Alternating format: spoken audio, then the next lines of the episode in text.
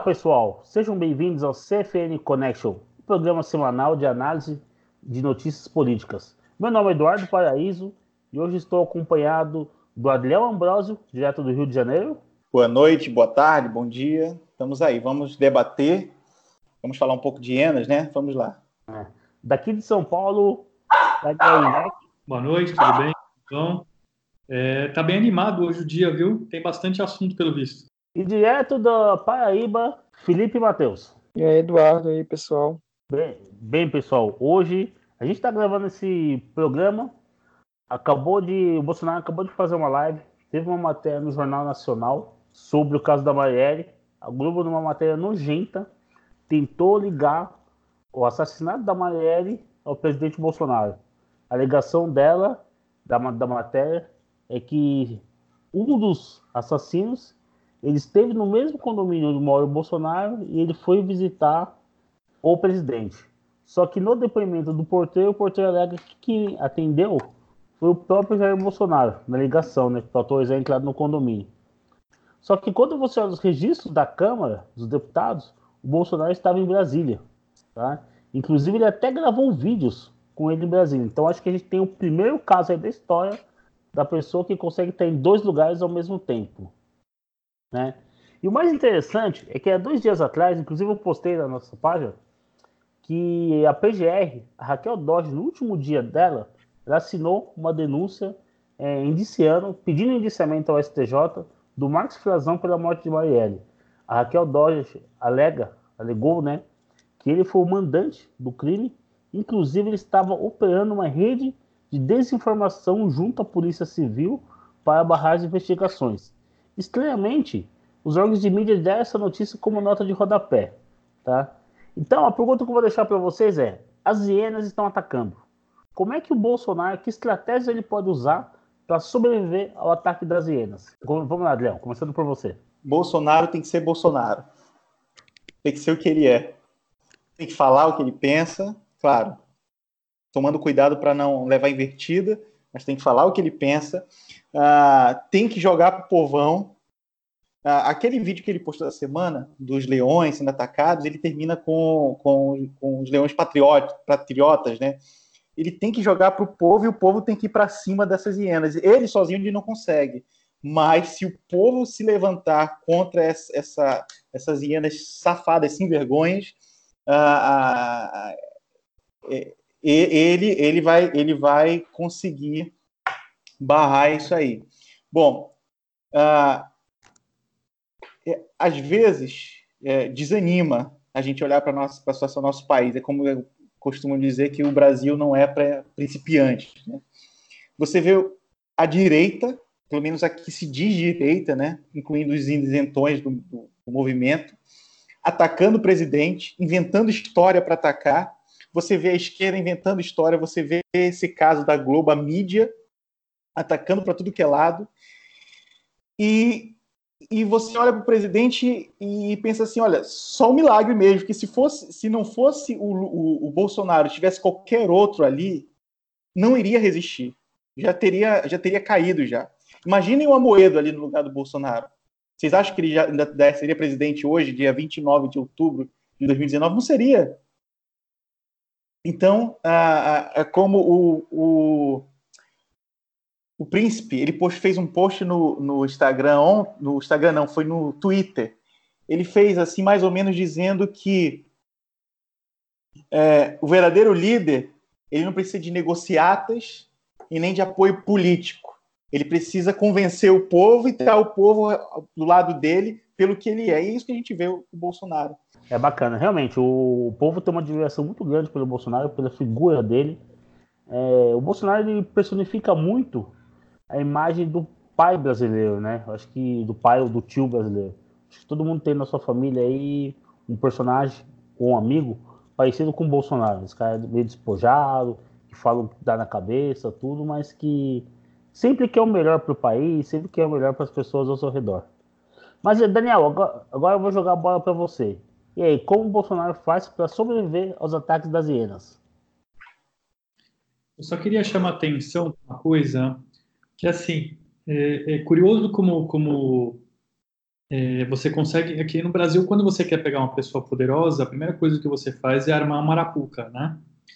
É, que é justamente o que o, o, que fizeram em outros casos também, seja com a Dilma, com o Collor, enfim.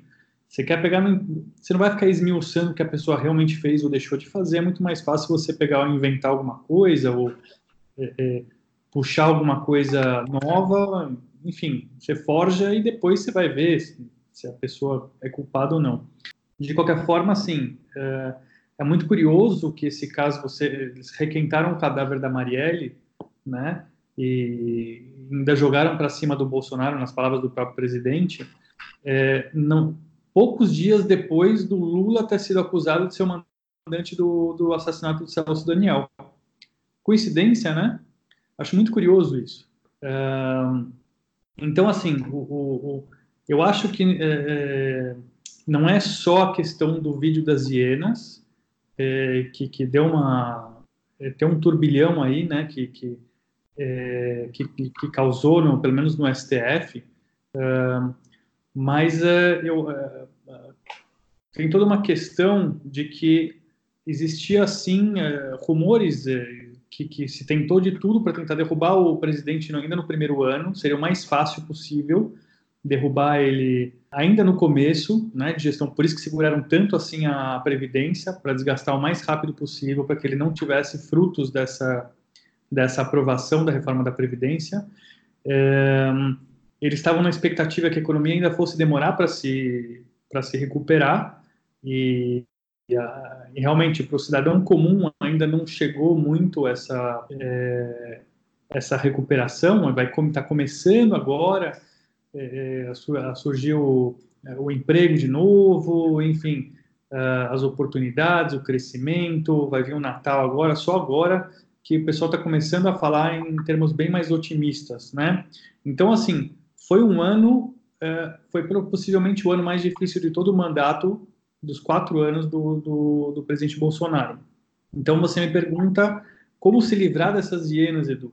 Eu digo o seguinte, o grande lance é que justamente ter passado pela prova de fogo, que foi o primeiro ano, é, já fez com que ele se livrasse, tá? Ele está se tornando cada vez mais intocável. Esse é que eu, assim eu entendo. assim, se você pegar as eleições, é muito interessante. Nas eleições, toda vez que você batia no Bolsonaro, ele crescia. Né? Quanto mais eles batiam, mais ele crescia.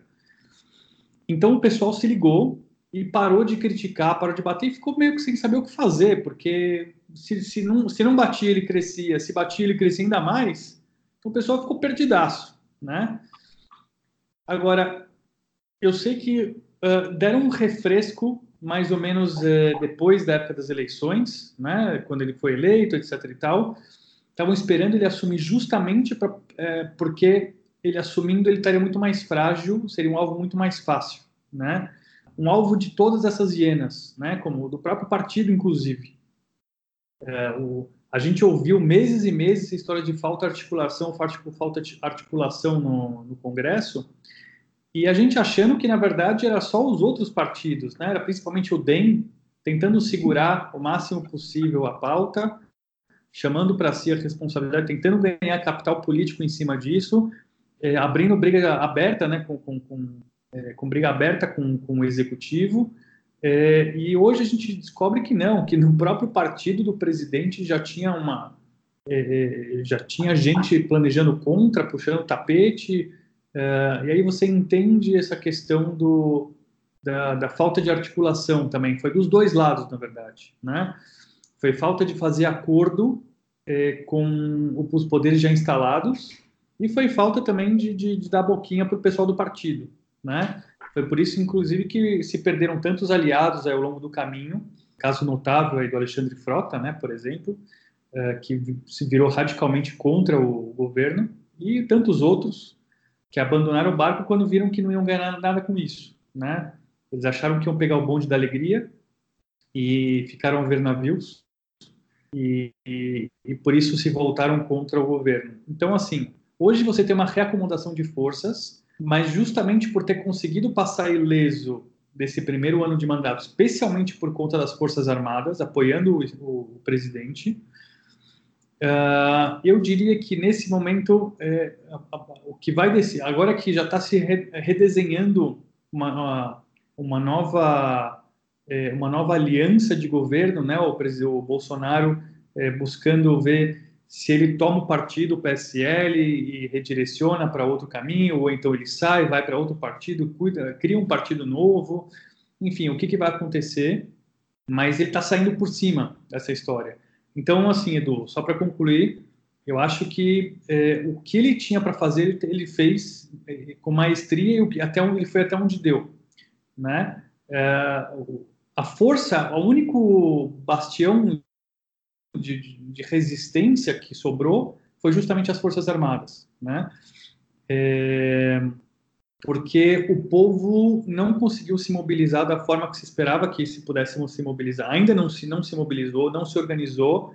É, por isso o Olavo de Carvalho, por exemplo, bateu tanto nessa tecla de criar uma militância para Bolsonaro, né? Criar uma, um grupo organizado, criar uma é, é, uma estrutura, é, porque o próprio Olavo já falou lá atrás que o, o presidente Bolsonaro teria pouca chance, né? É, é na, no, atual, no atual contexto, né? Então, de tão sozinho que ele estava. Então, o que eu vejo, da onde eu enxergo, é, é, justamente que a tendência, eu sou muito otimista que pro próximo, pro, daqui para frente, já com a economia nos trilhos, a, a, reforma da Previdência já aprovada, eles já vão lançar pacotões agora, é, reforma tributária, é, rediscussão do Pacto é, federativo, enfim, tanta coisa que vai entrar, privatizações.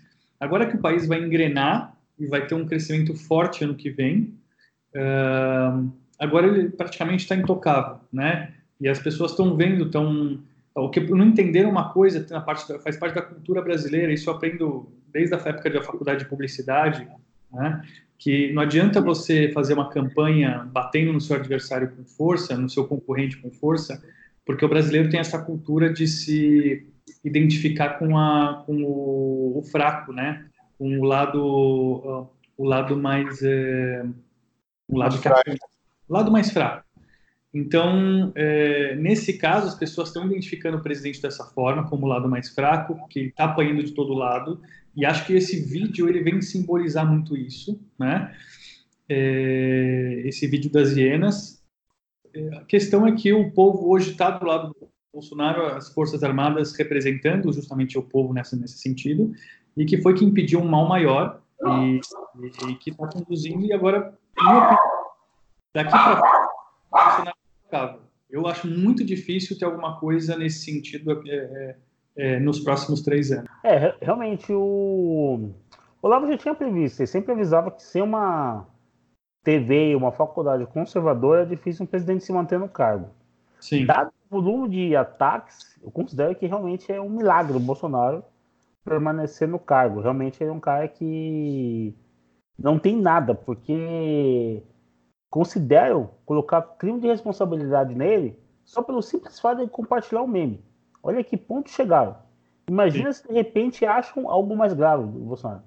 Se ele desviar 10 reais que seja do orçamento, com certeza já vão pedir o impeachment dele. Então, então é, é, um ataque massivo, é um ataque coordenado. Você vê que, inclusive, parte de pessoas muito próximas a ele, como Joyce, Frota, Bebiano, que é inclusive o advogado dele. E eu concordo com você, Daniel. Realmente tem de. A viagem agora para a Ásia, para o Oriente Médio, vai trazer aí mais ou menos cerca de 32 a 36 bilhões de investimentos no, no país, de dólares, né? É um volume muito alto. A gente está quase falando de 120 bilhões de reais. Tá? Então é um volume de investimentos bem considerável, principalmente que se for aplicado em obras de infraestrutura, tende a gerar muito emprego e alavancar o país e dar ainda mais força para o presidente Bolsonaro. Sim, Mas aí... Só parênteses, só fazer um parênteses bem rápido. Dá para fazer um paralelo enorme com o presidente Trump. E é por isso que eles estão tão próximos, né? Não só pela linha que eles seguem, mas pelo, pelo, pelo ambiente que eles estão vivendo. O Trump ele foi duramente castigado nas eleições, entrou, desde que entrou no, no, governo, eles não deixam ele governar, eles ficam o tempo todo praticando antijogo. A CNN representando a Globo nesse caso, né? Só com fake news, só tentando requentar é, coisa velha. é, que não tem o menor sentido. Eles admitiram em TV, em gravações ocultas que, era tudo inventado, que era só por causa da audiência e para tentar derrubar o presidente. E o que segurou o Trump foi também a economia, ou seja, tem um paralelo gigantesco. Você quer saber o, o que está acontecendo, é, o que está acontecendo no Brasil hoje, é o que aconteceu já faz dois anos atrás nos Estados Unidos, e, e como o, a economia americana decolou e está com números incríveis, então isso blindou também o Trump. A estratégia que eles estão usando lá para tentar derrubar ele não está dando certo. Pediram impeachment, foi também um auê, foi um circo desgraçado, sem o menor sentido, sem qualquer motivo também. É a mesma história. Arranjaram qualquer coisinha que, se fosse do sentido contrário, quer dizer, você tem, eh, você tem gente, eh, você pega o da Kirsten, né? Quer dizer, ela tem, tem não sei quantas prisões eh, decretadas contra ela, prisões preventivas, e mesmo assim ela se elege, né? Então a esquerda tem passe livre, não adianta. Como é de direita, como o Trump e o Bolsonaro são de direita, então que nem você falou, é 10 reais desviados é, que não estão, não é nem desviado, é que não está contabilizado direito, pronto, já é motivo. É verdade. Felipe, aí do Nordeste, como é que você está vendo a situação? Como dá para fugir das hienas? pegar o gancho que o Daniel falou, é, eu acho que realmente a, a, questão da economia vai segurar o Bolsonaro até 2022 e ele vai continuar sendo atacado até lá pelos, pelas hienas, né? Então, ele, na verdade, o que eles querem fazer é inviabilizar ele politicamente. Então, é, segura ele, porque ele, ele, é, ele, é, ele é, é útil a, aos políticos, ao país em geral, porque ele conduz a economia de uma forma positiva e, e inviabiliza que a vaca que, que, que as sanguessugas sugam é, morra. Mas, de qualquer forma, eles vão querer inviabilizar ele politicamente para que alguém tome o lugar dele. Né? Ou seja, você vê a, a, a estratégia de Witzel, ou de Dória, ou de outros possíveis concorrentes dele que ficam dando uma de centrista, que é uma via mais sensata para 2022. E aí é tanto que você vê que a pauta econômica ela, ela vai muito bem no Congresso. Parece que existe um pacto lá para que o Senado e a Câmara aprovem sem dificuldade. Você vai ver que amanhã ou depois de amanhã, essa semana, é, a parte, o grupo econômico vai é, mandar umas cinco propostas para que é, destrave a economia do país. E aparentemente tem boa aceitação lá por Rodrigo Maia, por Dalvi Alcolumbre, e isso vai rolar e, e o, o, a economia provavelmente vai deslanchar. A pauta conservadora vai ficar realmente travada. E aí, é, ou seja, de costumes, de questão da segurança pública, isso aí realmente não vai andar. E o que Bolsonaro, fa falando nisso, pode fazer politicamente, realmente, é ele tem que usar de vários meios, de várias estratégias, e renovar as estratégias. Ele tem feito isso de certa forma, mas eu acho que ele não consegue chegar lá porque ele, na verdade, é uma voz solitária, né? Você vê que ele já tentou fazer aquelas lives todas as quintas-feiras. No início dá certo, mas como qualquer método vai cansando com o passar do tempo. Acho que as lives dele não dão mais audiência também realmente é, cansa, né? É meio chato você ficar toda semana ver aquilo e às vezes nem é tão interessante. Mas depois ele passou a, a toda manhã é, começar a falar com a imprensa e tal, bater um papo lá na frente do Alvorada. Muito boa estratégia, deu muito certo no início. Não, agora parece estar um pouco cansando. Então, ele tem que realmente buscar é, fazer é, via internet, via redes sociais, depois, ou às vezes via imprensa comum mesmo, pelas entrevistas, e, e fazer, jogar sua pauta, falar. Ele tem que falar. Se ele não falar, é, ele vai ser pautado, então ele tem que pautar. É, outra coisa que ele podia fazer, que eu acho que é a única coisa que ele não está fazendo, é ir pelo país. Ele acho que ele tem que falar com o povo mesmo, viajar por, pelas regiões, pelas cidades, interior, que ele fez algumas vezes e deu muito certo. Já foi para Petrolina, já, pra, já foi para Vitória da Conquista, deu muito certo. E quando ele vai para o povo, dá muito certo. É, você vê, vem aquelas é, vídeos espontâneos e tal. Eu acho que ele tem que realmente atacar por várias frentes e, e falar. Ele tem que pautar. A situação é essa. E assim vai sobrevivendo. Se ele conseguir se manter, acho que consegue. Não é tão difícil porque ele fala o que o povo quer. Ele não está ele está cumprindo o que prometeu na campanha. Não tem não tem nenhuma traição. Agora, o que eu vejo de recentemente, assim, dessa questão da Iene, ele realmente está se sentindo assim. Aquele vídeo que ele postou é, retrata aquele, o sentimento que a gente vê pelo, pela live dele hoje. Que ele se sente um pouco, assim, perdendo apoio, meio isolado, porque você vê que ele, no partido, tem metade do partido dele do, na Câmara não traiu ele. Você tem o, a, pessoas fora do partido que usaram o nome dele para se eleger também querendo dar rasteira. E você vê também pessoas na internet, quer queira ou quer não, Nando Moura é muito influente, ele tem muita audiência diariamente, também é, contra ele e várias outras pessoas. Já acho que ele está se sentindo muito é, sozinho, e aí ele estourou ali com aquele vídeo, estourou hoje no, na live, e na verdade ele tem que continuar é, falando com o povo e, e de várias formas, né? É, não, você tem razão. É, a comunicação é essencial. Eu tenho falado que ela tem sido a área mais eficiente do governo. O governo ele tem feito boas ações, ações incríveis em algumas áreas, principalmente na parte de infraestrutura. Porém, o governo não tem conseguido comunicar isso para a população de maneira eficiente. É, isso e... aí também é a parte que está falhando, a comunicação de atos de governo, né? não é só de pauta. É, e acho que nada mais, nada menos que você fazer uma publicidade na, nos meios de comunicação, acho que consegue ser efetivo. Porque a gente vê pelo Twitter essas coisas da, do, do Tarcísio, lá do Ministério da Infraestrutura, excelente. Mas eu acho que tem que fazer propaganda mesmo, tem que gastar dinheiro em jornal, em TV, em, sei lá, em, em propaganda em aplicativo, tem que, tem que mostrar o que está fazendo. Porque eu vou aproveitar esse gancho, seu Felipe, e para a gente rodar um pouco o assunto, vou jogar uma pergunta aqui para o Adriel. Depois para o Daniel responder, e você volta no final. Adriel, a, a, comunicação do governo é um problema, tá? Só que aí a gente tem o seguinte cenário. Imagina que o governo começa a investir em propaganda. O meio para veicular essas propagandas é a TV aberta e a TV fechada, que hoje está no domínio do grupo, do grupo Globo, tá? Ah, então o governo não fica numa encruzilhada? Ou ele dá dinheiro para o seu inimigo para tentar se comunicar com a população, ou ele não dá dinheiro para o seu inimigo e também não se comunica com a população? E para você, qual é a melhor saída para o Bolsonaro nesse caso? Ficar o bicho pega, se correr o bicho come, não tem para onde fugir. Se ele, é, se ele se fechar na, na internet, vai faltar comunicação. Se ele for para a grande, grande mídia, ele vai financiar a grande mídia. A minha avó costumava dizer que a gente não, que, que a gente não pode ser como pato, que pato põe o ovo, mas não avisa, não cacareja. A galinha, ela põe o ovo e sai avisando para todo mundo que ela pôs o ovo. Então o Bolsonaro tem que colocar o ovo e tem que sair avisando para todo mundo. Ah, ele vai financiar a mídia? Vai. Só que ele tem outras formas de, de, é, de balancear de balancear.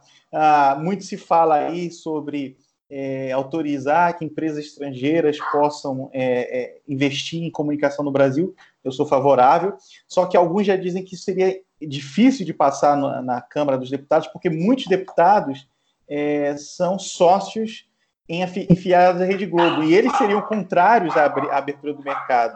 Então, eu acho que o Bolsonaro poderia pegar pautas que aumentasse a concorrência da, da, grande mídia e, ao mesmo tempo, investisse nessa grande mídia e dissesse: olha, se vocês vierem investir na grande mídia aqui, eu vou colocar dinheiro lá. Enquanto vocês não estão aqui, eu vou ter que usar o que tem.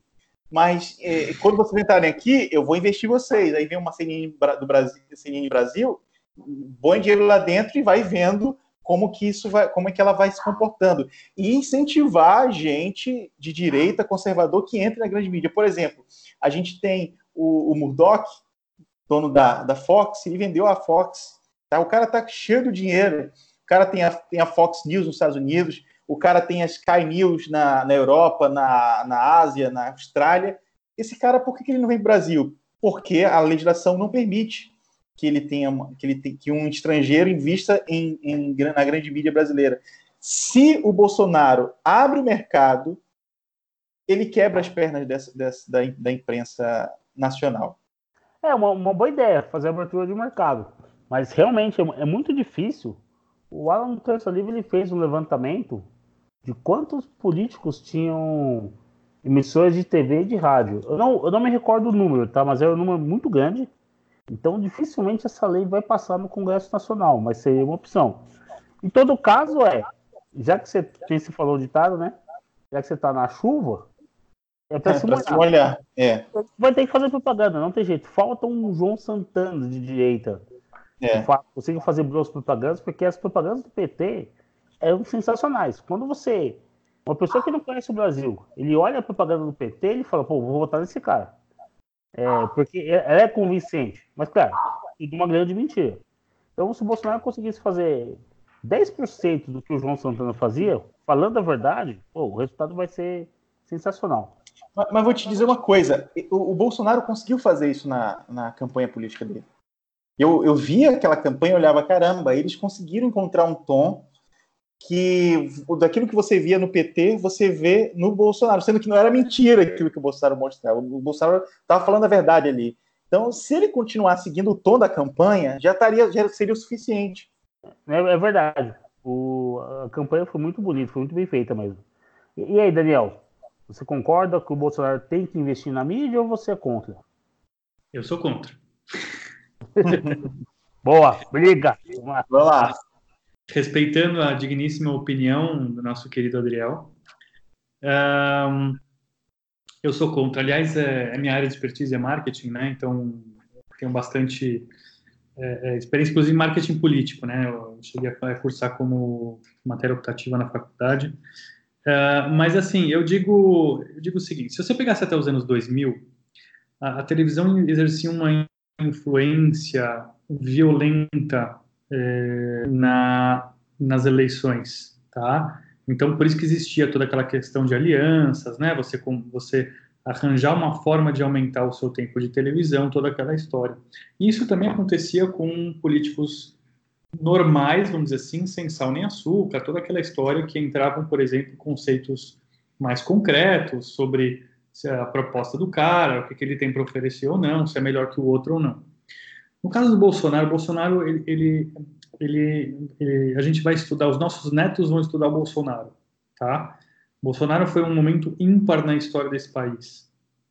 Imagina um cara que surge, eu não vou dizer do nada, porque ele estava quase 30 anos no Congresso, mas é, é, teve uma explosão midiática é, em meios não convencionais, né? leia-se internet, e mesmo sem televisão, com oito segundos, ele conseguiu se eleger. Né? E mesmo com tudo contra, toda aquela história, enfim, esfaqueada, aquela suspeição das urnas, toda aquela história. Uh, eu acho assim, o porquê que o que, que deu tão certo e que inclusive a, deixa, a própria esquerda indica o que, que realmente aconteceu. É, por que, que, eles atacaram tanto aquela história de fake news pelo WhatsApp, o WhatsApp tomando medidas para não espalhar fake news, acusaram o, é, o, o, o, Bolsonaro de disparos ilegais, que na verdade depois o TSE acabou descobrindo que não só o Bolsonaro é inocente, que na verdade quem tinha infringido a lei era o, era Haddad, né? É, porque eles entenderam que a gente vive uma era de descentralização da informação né? Então não é mais é, não é mais aquela época de antigamente, aquela história de Globo. Eu, eu acho que a Globo entendeu que ela perdeu perdeu espaço, perdeu espaço não para outras emissoras, mas perdeu espaço para a internet. É, e não só internet, digo como no computador, mas também no telefone, né? Você vê as pessoas, é, eu estou falando classe C, indo para o trabalho e assistindo um seriado do Netflix no, no trem, né, Edu? Então, assim, as pessoas hoje têm uma, uma portabilidade da informação, um acesso muito mais é, amplo. E, e, se você pega as mídias sociais, WhatsApp, Telegram, o que quer que seja, a, a, a, fluidez da informação, qualquer que seja, a qualidade dessa informação é muito rápida e é muito, é muito barata. Então, eu acho assim, minha opinião pessoal, é, para resolver essa questão do, do, do Bolsonaro é, o que precisava sim é ter um chamado uh, que o Olavo está tentando, mas eu acho que o Olavo não é suficiente, precisa vir talvez do próprio presidente um, ou de outras formas para tentar justamente organizar um movimento de raiz, tá, é, de direita. Talvez não seja um movimento bolsonarista, é, mas a gente precisa urgente nesse país de um Tea Party. Né? A gente precisa de um, é, de um, de um movimento conservador é, organizado do povo e para o povo. Né?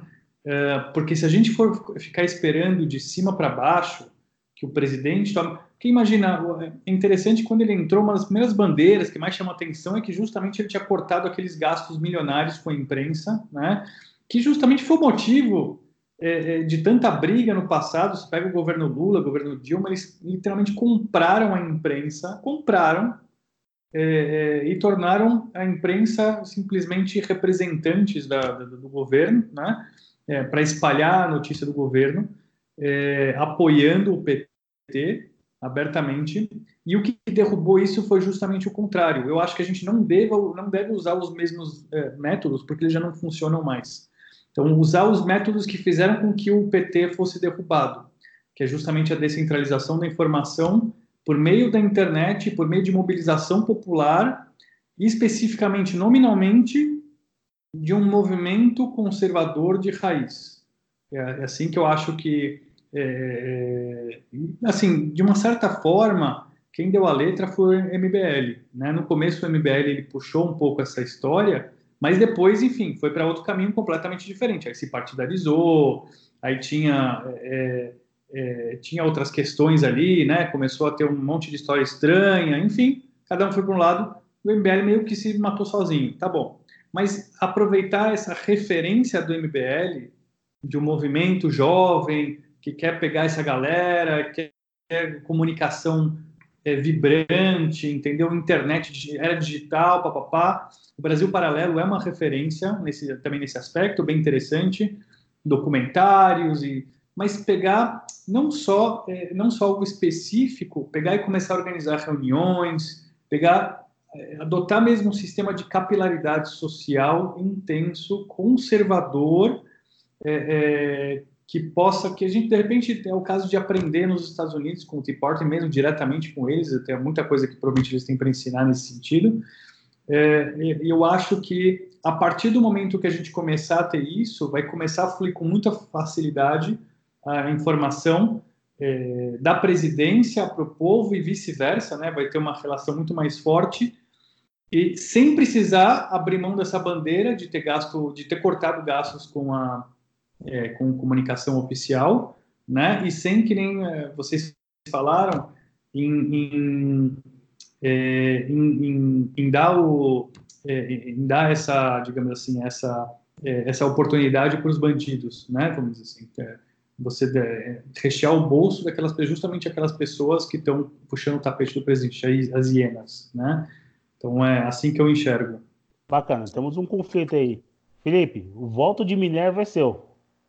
E aí? Qual que eu veio dito? Então, eu, eu que tinha falado, né, que tem que, tem que usar publicidade, aproveitar o governo federal para mostrar seus feitos. Eu acho que tem que fazer.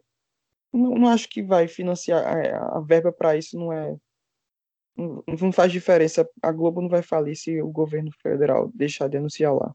Acho que não é isso.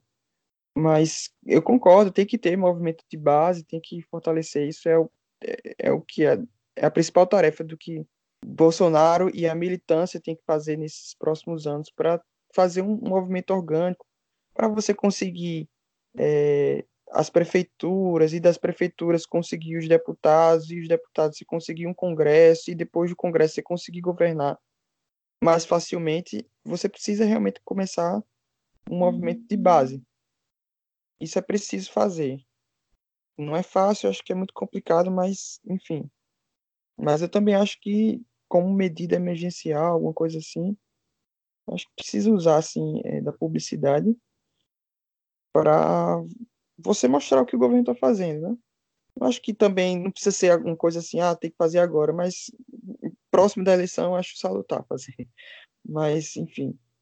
É como eu falei, tem que pulverizar as estratégias, tem que usar de várias. Né? Tem que usar a internet, tem que usar a TV, tem que usar o boca a boca, WhatsApp, é, tem que falar na, enfim, várias formas, porque, como eu disse, ele tá só, ele fala só, e, e querem calá-lo, né? Mas aí tem que continuar falando o que pensa mesmo. Uma coisa que me vem à mente agora, como você estava falando, refletindo um pouco sobre o que o Daniel e o Adriel conversaram, uma coisa que o Bolsonaro poderia fazer é a SECOM fazer vídeos curtos, de um minuto, para poder compartilhar, principalmente no WhatsApp, mostrando as re realizações do governo, com uma edição bem legal, como se fosse tipo um meme, e o Bolsonaro divulgar no canal dele, porque as pessoas vão fazer um download e ficar compartilhando aquilo. O próprio presidente pode pedir, olha, ele pode usar inclusive esse modo, falar, olha, a imprensa está contra o Brasil, vamos nos unir e salvar esse país. Isso é um, um chamamento interessante.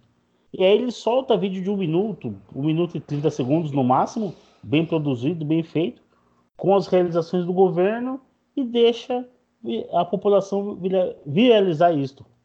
Acho que isso é uma alternativa. É você consegue fazer propaganda, mas não necessariamente passar pela grande mídia. Você consegue dar esse bypass. Sim, e... consegue. Agora tem que saber também que o, o impulsionamento e compartilhamento vai do interesse das pessoas na política. Tem hora que as pessoas cansam, né? Acho que está no momento que as pessoas cansam. Quando a eleição foi, foi muito forte esse momento, porque as pessoas estavam interessadas, interessadas no que estava acontecendo. Né? Agora o pessoal meio cansa, realmente cansa muito. É todo dia é, uma polêmica que a imprensa inventa e tal. É, acho que falta, falta eficiência na SECOM, realmente. Falta eficiência. É, realmente. É. Tem dois mil funcionários lá, muitos não podem ser demitidos, que são concursados, então está na hora eles começarem a fazer alguma coisa. Bem, vamos lá, vamos. Hoje eu fiz uma, uma postagem e algumas pessoas mandaram uma pergunta. Vou colocar aqui para vocês responderem, tá? O José Menezes, que acompanha a nossa página, ele está perguntando para vocês por que o STF não se manifestou quando o Lula chamou eles de acovardados. Vamos lá. Responde aí, Léo, para gente. Porque né, nesse ponto o, o, Lula estava certo, eles são acovardados mesmo. Primeiro que, se você for ver, o Lula ele faz parte do establishment. Aliás, ele, ele é, ele é o, o, o, o rei, é a, a carta, o coringa do establishment. Então, eles estavam ali, tá todo mundo ali trabalhando para salvar o establishment. Então, o STF ia ficar calado de qualquer forma. Já com o Bolsonaro, se o Bolsonaro não falar alguma coisa, ele, ele, é, o, ele é o mal. Se ele falar uma coisa, ele é duas vezes mal. Então... Vários motivos, né? Porque não falou, falaram. Porque, primeiro, Lula é, é o líder deles. Foi ele quem indicou, ou se não foi ele quem indicou, foi Dilma quem indicou aqueles ministros eles pensam igual, eles, eles, os ministros votaram em Lula. Então, eles têm a mesma, mesma alma, mesma raiz. Então, é, quando ele fala, quando Lula fala, é, é, o líder deles falando, é o mentor político, é a referência política deles.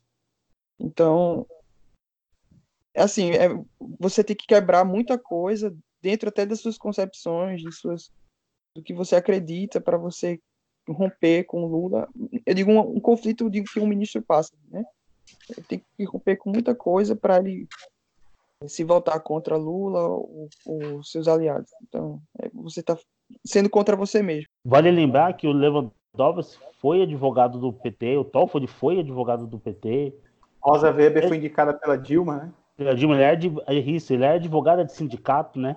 É. Então, Daniel, jogando a bola para você, é um exagero afirmar que o STF é nada mais, nada menos do que jurídica do PT? É, faz todo sentido e está todo mundo comprometido ali, né? Eles sabem que não é só uma questão ideológica. Acho que não é tão, não, não dá para a gente reduzir tanto assim. Poderia ser, poderia de repente até a gente entrar nesse mérito dessa questão, mas eu acho que tem muito além disso. Eu acho que é, quando você se compromete com o PT, é, você faz essa, essa, aliança, enfim, você entra no esquema do PT, é, é, é, meio que assim, sempre vai ter alguma coisa que você vai, se, vai, vai ser metido, se você não se meter sozinho, você vai ser metido para que depois é, você se comprometa. Se você mudar de ideia, tipo um Celso Daniel, entendeu? Vamos falar assim, olha, amigo, então, sabe o que acontece? Então, tem aquela história lá. Se você, se você votar contra, então, a imprensa vai ficar sabendo. É isso que você quer? Entendeu? Então, ou então. É, ou senão dias... você morre, né? Ou então você morre. Né? O caso do Celso Daniel, o Toninho do PT, prefeito de Campinas. O Teori Zavascki. O Teori Zavascki, o Eduardo Campos, que recentemente descobriram, não sei se vocês viram esses dias que descobriram que o, o piloto foi envenenado. É, então, eu vi por cima essa notícia, mas não me aprofundei. Eu, eu, eu não cheguei a analisar. Então, mais essa ainda, né, professor? É... Então, então, assim, é, é, um esquema. É o, é o, famoso mecanismo, né, como o pessoal fala. Um, o mecanismo ele é bem lubrificado. Ele, ele tem as ele tem os, é, as formas de, é, de funcionar, mas também, se tiver algum mau funcionamento, ele também tem as, é, como é que se diz, a, a maneira de você compensar isso, né? Como você corrige o, a trajetória, né? Como você evita que uma peça que, que saia põe abaixo todo o mecanismo. Então, o PT, o PT, de maneira geral, o establishment, eu vou, vou seguir os colegas nesse sentido, o establishment, de maneira geral, o PT como a ponta de lança disso, né? E o, é, e o Lula sendo a fachada, né? A marionete que, que representa tudo isso. Então, é, é a partir do momento que, que você vê o STF conspirando para derrubar o presidente Bolsonaro, ao mesmo tempo que, que, que conspira para tentar salvar o Lula, né? Então você vê muito bem de que lado que eles estão. É, o... é engraçado que as coisas no Brasil, elas não são nem mais ocultas, né? É tão escancarada que às vezes é até difícil você acreditar. Então o STF, de, num prazo de 15 anos, ele aprova a prisão em segunda instância, aí depois ele diz que a prisão não vale mais, aí ele diz que vale, e quando o Lula é preso, ele fala, não, a gente precisa rever isso. A ponto de quando a Rosa Weber votou a favor de, da manutenção da prisão em segunda instância, o Lewandowski deu um salto assim na cadeira, como se fosse assim, tipo assim, oh, a gente tem um acordo aqui. E aí, o que, que você está fazendo? E agora, passado dois anos depois dessa cena patética, tá lá a Rosa Weber mudando de opinião novamente. Toffoli mudou de opinião, Gilmar Mendes mudou de opinião e nada aconteceu. Então é, é impressionante como eles mesmo se contradizem, eles não têm vergonha disso, eles assumem sim, ó, nós somos superiores, nós mandamos, ponto e acabou. E é como o professor lá fala, o STF está a serviço de alguém. Só um adendo rápido, eles estão preparando a cama de gato, tá? Está dando os indícios de que eles vão liberar é, vão liberar para deixar de ser preso em segunda instância e estão armando de todas as formas como evitar o clamor popular em contrário. Eles estão tentando fechar todas as, é, as arestas, podar todas as arestas que vão ficar em aberto aí, para não ficar tão aberto assim, porque eles perceberam que hoje não está tão fácil. Tanto que eles estão gastando uma fortuna para construir túneis ali embaixo do STF, para que eles não saiam na frente do povo. a, a que ponto a gente chegou, né? Você tem um juiz que não pode andar na rua porque o povo é capaz de bater nele. Né? Outros que já estão sendo até. Eu não uso o termo hostilizado porque, na verdade, eles estão sendo cobrados né, pela população. Porque não faz sentido você ver num país com quase 50 mil assassinatos por ano, mais, né? Teve que chegou a bater 60 mil assassinatos, e o pessoal discutindo se vai prender ou não em segunda instância. Devia prender na primeira instância. Não tem, não tem justificativa para falar assim, ah, não, vamos esperar a pessoa passar por quatro instâncias, num processo que vai demorar pelo menos 20, 25 anos, para ela ser presa. Se não prescrever a ação, ela vai pegar no máximo 30 anos por homicídio. É, é, só, só, complementando aí, é, contra o STF, não adianta muito perseguir para frente da casa do, do, do, ministro, xingar. Eu não, não, não que eu não, não esteja de acordo em fazer isso, eu até sou de acordo em fazer isso, mas não vai dar resultado porque até hoje não deu e não vai dar. O que tem que fazer é ir para cima dos deputados federais para que eles votem uma PL, um projeto de lei, que, que garanta a prisão na segunda instância. Amanhã vai começar a ser debatido na CCJ uh, ah, um projeto de lei sobre isso. Amanhã. Eu não vi, eu não sei que eu não assisti todo o Jornal Nacional, mas eu não vi nada na televisão tratando sobre isso. E se fizer pressão nos deputados, aí não tem o que o, não tem o, que o STF fazer, fazer. Mais ou menos. vamos lá, vamos lá. Vamos lá. O, o STF ele chegou a tal ponto que ele está legislando, né? É só ver o caso do aborto e do, do casal entre pessoas do mesmo sexo, né? É, quer dizer, a Constituição diz claramente: casal é um homem com uma mulher, diz textualmente, não tem como interpretar de outra forma. Quer dizer, qualquer desvio disso é, é pura elucubração semântica, entendeu? É, aqui, e aí o que os caras foram entender que, na verdade, o que quis dizer foi entre duas pessoas que não necessariamente eram de sexos diferentes. Então, você pode interpretar da maneira que você quiser. Então, assim, é, seja no caso do aborto, seja no caso da, do casamento do mesmo sexo, e agora, nessa situação também do, do, do trânsito em julgado, enfim, eu acho que mesmo que você fale, ah, vai ser preso em segunda instância, o que eles quiseram dizer, na verdade, é que o, a segunda instância representa a última chance. Então, assim, é, é, eu acho que a pressão é válida de todos os lados. É, eu, eu, eu vou ser uma coisa interessante, né? O brasileiro ele tem essa característica que eu, eu, eu preciso ainda ver mais a fundo essa questão, mas em 64, né? Quando começaram, quando o Django começou a sair do caminho, o pessoal foi na foi para a rua e, e botou ele para correr, né? De qualquer forma, assim, quando construíram Brasília, justamente estavam começando, a, já estavam começando a se preocupar com esse tipo de pressão e botaram a capital no interior do país, longe de todo mundo. E mesmo hoje já se reconfigurou essa essa pressão de tal forma que se tornou insuper, insuportável para eles, né? De novo, então é, aeroporto clandestino, é, é, passagens secretas e, enfim, todo tipo de coisa, todo tipo de, de manobra que eles conseguem para não aparecer para o público. E, e, então, eu acho que eles estão sentindo e essa pressão sim é positiva de todos os lados, de todos os lados. Eu acho que é válido. Eles estão sentindo e uh, a gente vai ter logo logo uma reconfiguração bem forte de poder nesse país. É, eu acho inclusive que já está tendo essa reconfiguração de poder, principalmente naquela que a gente pode falar de a classe falante, né? Eu tenho acompanhado muitas, assim, o pessoal chama de brigas no Twitter, mas tem muito mais envolvido. Hoje eu vejo um humorista que tem perfil com 17 milhões de seguidores, ele tem um engajamento menor que um perfil anônimo com 20 mil seguidores. A diferença, assim, tem horas que chega a ser até três vezes mais pro, pro perfil anônimo.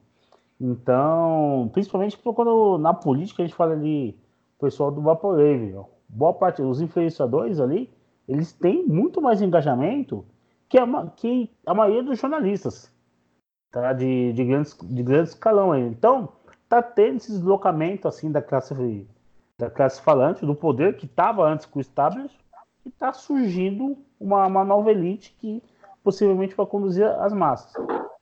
Por isso mesmo, essa reação forte de ter a CPMI das fake news, de censurar as redes sociais, é um movimento global, como até agora vem demonstrando.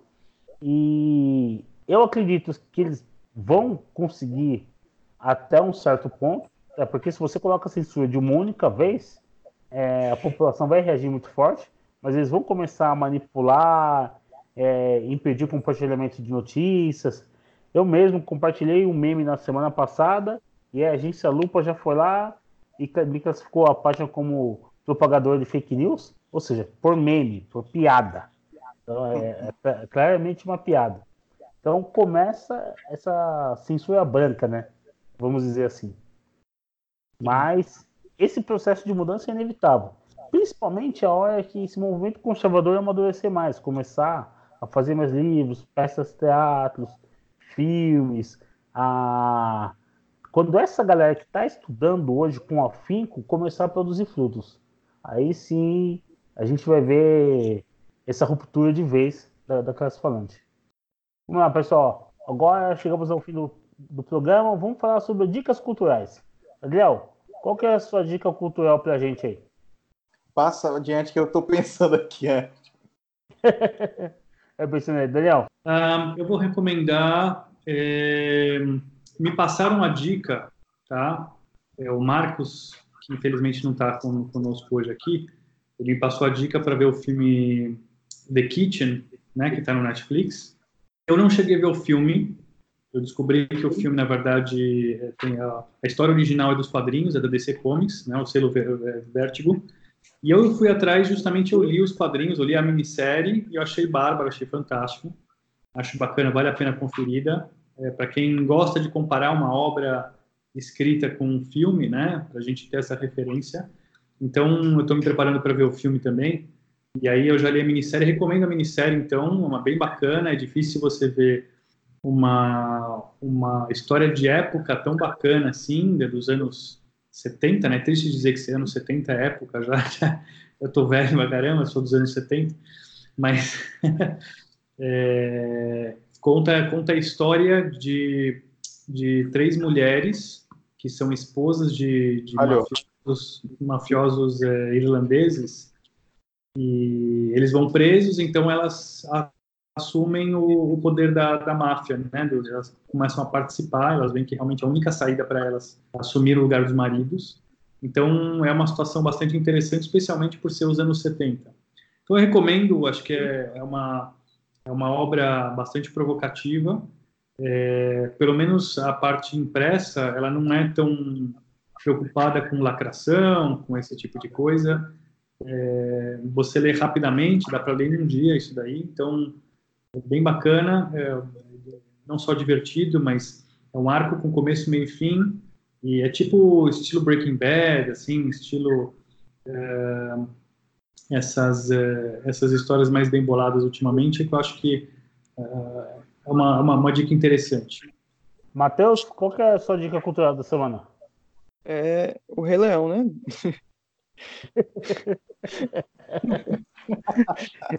Boa. as hienas, boa. Ó, tem spoiler, tem spoiler do, do que a gente vai ver no Brasil em 2022. Qual é a sua qual é a alegoria aí? Eu não, não captei. Não, o final do filme é spoiler do que vamos ver no Brasil em 2022. As hienas derrotadas. O Mufasa morre? Eu não sei, acho que. É, o Mufasa, o Mufasa, Mufasa, ele se fazia. Ele era da família do Rei Leão, mas era o traíra. E aí ele é morto por quem? Pelas hienas. E as hienas são expulsas do, do Vale do, do Rei lá. Ser o Alexandre Frota, o Mufasa, então? Não sei, podia ser, pode ser uma mulher, né? Versão lacadora é. pode ser uma mulher. Não sobra vaga para o Mufasa, viu? Dói, pois é. Dói, esse Frota, tá, tá complicada a situação. Mas é, Leão, além do Rei Leão, você tem outra dica cultural? Bom, antes da dica cultural, vou levantar aqui uma campanha, tá? Tá. Vamos começar a pedir para o presidente. Presidente, não renova a Constituição da Globo, presidente. Faz favor para o país, não renova, vai lá numa canetada lá. Todos os anos, quando. Toda, eu não sei, tem, eu vou, vou pesquisar quando que vai ser a, a renovação da Constituição da Globo. Eu não acho me lembro. É, é, acho que é 1 de janeiro de 22, eu acho. Isso. 22, né? É. Então a gente tem que reeleger o Bolsonaro para ele poder não assinar. Então, toda vez que vai ter essa, essa, essa renovação, os donos de televisão vão para Brasília e ficam lá dois, três meses, aí conversa com um, conversa com outro, e isso depende do presidente, é, é uma canetada do presidente. Então a gente tem que começar essa campanha. presidente não renova a, a Constituição da Globo. Podíamos levantar uma hashtag, criar um site, ia fazer alguma coisa assim ia fazer um barulho. Ia ser uma brincadeira legal de é, montar uma matilha de leões para encarar essa hiena aí. Bom, dica cultural. O canal o History Channel era dos canais mais idiotas que tinha na TV a cabo. E hoje, a meu ver, é um dos melhores canais que tem na TV a cabo hoje. Você olha o Discovery Channel, olha National Geographic, só porcaria, coisa velha, é, é, documentários de reality show de sobrevivência. Já o History Channel, History 2, tem muita coisa boa. Aqui e acolá tem umas coisas meio fantasiosos, mas tem coisa boa. Eu vi, eu tô vendo uma série do acho que é o History 2 que está passando, que é a Guerra do Pacífico em cores. Eles pegaram é, filmes originais da época da Primeira e da Segunda Guerra Mundial. Uh, alguns eram coloridos, outros foram coloridos em computação gráfica. E eles simplesmente mostram os vídeos e tem uma pessoa que vai narrando e contando a história da guerra com vídeos reais que foram gravados. Esse vídeo foi gravado pelo soldado tal, ele tinha a câmera tal. E aí eu fico achando incrível como os Estados Unidos em 1920, 1940 tinham uma qualidade de vida melhor do que nós temos no Brasil hoje em 2019. Você via as crianças brincando, você via os, as, as, as estradas, os carros antigos, você via os americanos viajando de avião. No Brasil, é, a realidade é incrível. Se você quiser assistir, está disponível na, na, olha a programação do History Channel, do History 2, e também está no site, no historyplay.tv, se eu não me engano. Dá para assistir, é muito interessante. E, e para você fazer essa analogia. E você vê também uh, aquela coisa bem amadora de um soldado tá filmando e um outro narrando o que ele está fazendo, mandando recado para um parente, e você vê a base da, da cultura americana, de que é família, é a religião cristã, e Deus, família e nação, patriotismo, e aí você vê o que, o que fez uma grande nação se tornar o que ela é hoje e o que estão querendo tornar ela hoje. E é, é, ao mesmo tempo chega a ser triste você ver o, o como era a nação e o que estão querendo tornar ela hoje. Então a minha dica é essa. É, a série chama-se A Guerra do Pacífico em cores.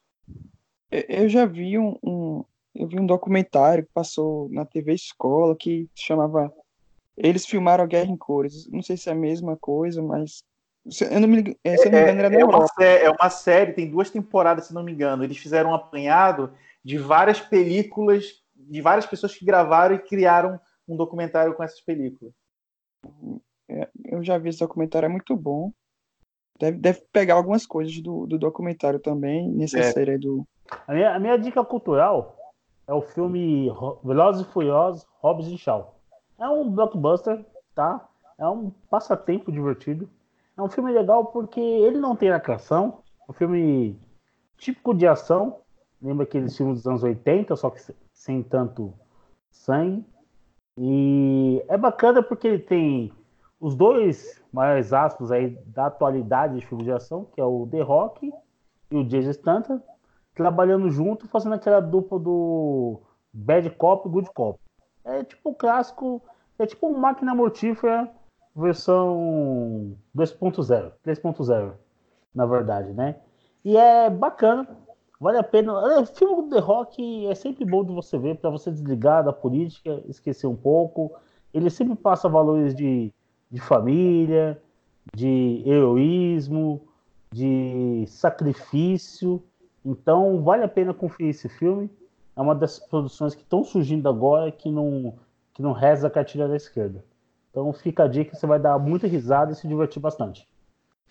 Antes de terminar, eu vou sugerir aqui um quadro novo para que vocês ficar, para vocês ficarem atentos, né? Nós somos a Central Fake News.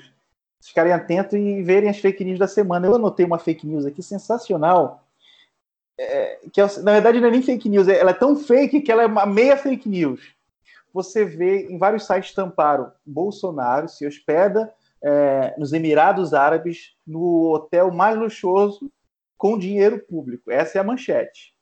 Aí você clica na notícia, vai dizendo lá que Bolsonaro fez, que ele assinou isso, que ele falou aquilo, fala o hotel, mostra a foto do hotel, quanto custa diária, quanto custa o almoço, quanto custa o jantar, e aí no final diz que foi pago com dinheiro público, mas dos Emirados Árabes, não, não do Brasil. Então essa é a nossa fake news da semana. Vamos criar o troféu fake news. É, o troféu, vamos, o troféu fake news da semana vai para, é. acho que foi o Brasil 247, mas também um All postou. Não, é, ó, ó, olha que depois da, de hoje a Globo também entrou forte na ah, é. a, a, briga foi, a briga foi feia, né? Foi feia. A, a Globo é o Flamengo. É. Bem, pessoal, é isso. Estamos encerrando. Para você que está nos ouvindo, bom dia, boa tarde, boa noite e até a próxima. Abraço, pessoal. Abraço. Boa noite. Tchau, tchau.